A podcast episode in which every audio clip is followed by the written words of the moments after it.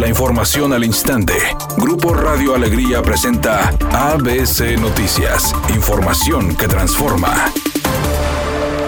Adultos mayores se quejaron de la logística para recibir los apoyos para personas de 68 años y más, ya que desde temprana hora y por segundo día consecutivo realizaron largas filas para recibir el apoyo económico que otorga el gobierno federal, señalando que personal de la Secretaría de Desarrollo Social de la Federación estuvo cambiando la forma para registrarlos, haciéndolos caminar, subir y bajar escaleras, algunos con muletas o sillas de ruedas. Además calificaron como pésimo el trato del personal de esta dependencia federal.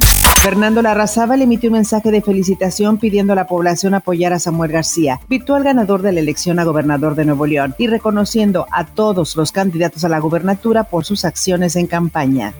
El presidente López Obrador recibió en Palacio Nacional a la vicepresidenta de los Estados Unidos, Kamala Harris, donde ambos gobiernos firmaron el memorándum de entendimiento para el desarrollo internacional, cuyo propósito es frenar la migración. El canciller Marcelo Ebrard dice que a través de los programas Sembrando Vida y Jóvenes Construyendo el Futuro se busca arraigar a las personas en sus lugares de origen. Acelerar el, el crecimiento, la inversión y el bienestar social en el sur de México y en Guatemala, Honduras y El Salvador para que la migración sea opcional y no obligada por la pobreza o por la inseguridad. Editorial ABC con Eduardo Garza. Para la alcaldía de Guadalupe aún no hay nada para nadie. Con menos de un punto porcentual de diferencia entre la priista Cristina Díaz y el panista Alfonso Robledo, todo se va a definir en los tribunales. Lo mismo pasó en el 2018. Ahora queda esperar a ver quién tiene mejor estrategia jurídica para poder ganar la elección de Guadalupe en la mesa.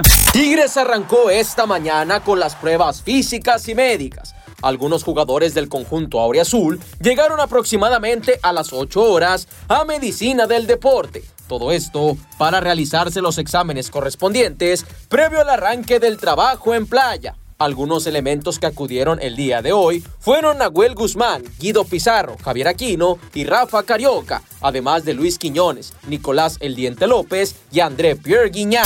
Recién nombrada por el portal de Numbers como una de las actrices más taquilleras de Estados Unidos, la mexicana Eiza González ya se agenció un contrato más. Protagonizará la película Golf Country. Descrita como un thriller intenso, la cinta se centra en una joven diputada rechazada por toda su comunidad después de que descubre una red de tráfico de drogas que implica el querido sheriff de la ciudad, quien también resulta ser su padre.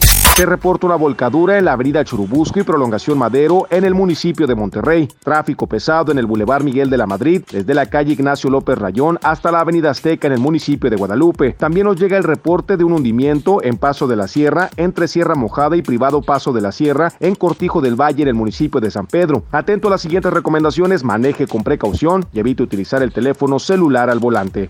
Es un día con cielo despejado. Se espera una temperatura máxima de 38 grados, una mínima de 30. Para mañana miércoles se pronostica un día con cielo despejado, una temperatura máxima de 38 grados y una mínima de 22. La temperatura actual en el centro de Monterrey 33 grados. ABC Noticias, información que transforma.